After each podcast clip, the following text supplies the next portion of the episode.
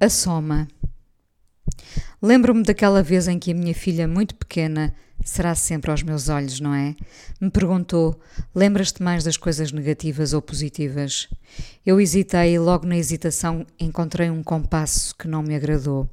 O cérebro processou em pouco tempo demasiados momentos e eu queria responder-lhe com clareza que eram as coisas boas que me saltavam aos olhos, mas hesitei.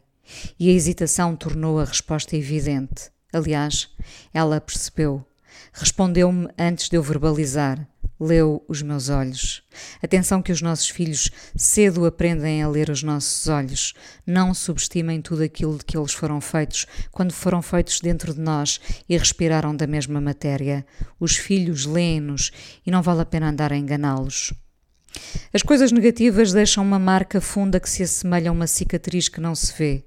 Talvez com os anos fique inscrito no olhar, um olhar cansado da vida, mesmo que a vida se encarregue de nos brindar com a beleza do que todos os dias acontece, até involuntariamente, sobretudo involuntariamente. Hoje em dia, vivendo com as dores somadas, as minhas e as dos outros, apercebo-me com maior espanto do que me rodeia e sinto que despertamos para a beleza das coisas já tarde.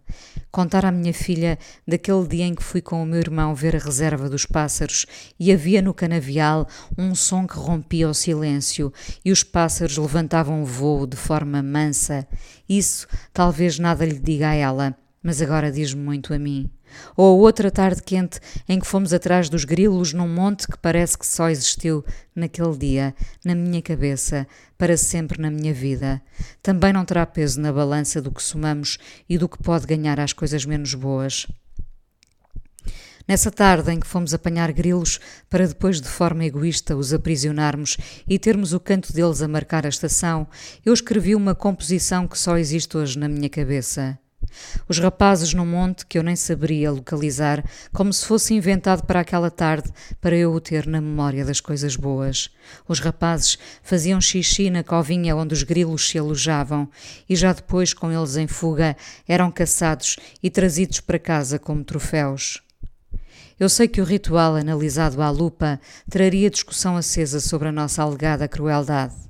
Desculpem, mas não vamos descascar a nossa infância e fazer dela um lugar híbrido, neutro, calculado. A vida no campo fez de mim a pessoa que sou. Eu já não quero grilos a cantar fechados numa gaiola, mas a memória está inscrita em mim e não me traz tristeza. Não, não. Está no lugar das coisas bonitas. Quando corríamos pelos campos à procura de ervas para os coelhos e vinhamos felizes de saco cheio de risos e uma ideia ingênua de missão cumprida. Era a vida feita de coisas tão banais que teria dificuldade em explicar à minha filha que essas foram as coisas que fizeram de mim mais feliz, quando pudemos ser felizes. Na soma das coisas negativas e positivas, sou, não por acaso, atirada demasiadas vezes para a natureza, e é com ela que me reconcilio sempre que a vida me aperta. Uma flor que inesperadamente desabrocha, um melro em acrobacia privada no quintal, assistir à dança inesperada das coisas que nascem todos os dias sem que nenhum humano tenha mão nisso. Dou-me conta de como é fascinante poder assistir a tudo isso: o silêncio de certas manhãs, o sol que irrompe e quase faz doer o olhar, a tarde que se despede mansa na retirada, a noite que traz angústias como se fossem quebra-cabeças por resolver. Sabem aquele filme que muitos viram como pretencioso e eu passo a vida a recordá-lo porque a voz do narrador passou a narrar os meus dias? A árvore da vida. Se não amares, a vida passa num instante. O filme era um monumento erguido sobre a existência de Deus que eu prefiro ver antes como uma força criadora a que alguns facilmente deram nome. Aprende-se a amar a vida com instantes que nem sequer ficam registados, só no nosso olhar. Talvez hoje, respondendo à minha filha, a hesitação não fosse tão longa, ainda que a resposta fosse a mesma, mas teria de lhe dizer que há demasiadas coisas bonitas em nosso redor para não permitir que o nosso sofrimento leve a melhor. Quando fechamos os olhos, permanece a beleza sobre tudo. Temos de aprender a amar os instantes.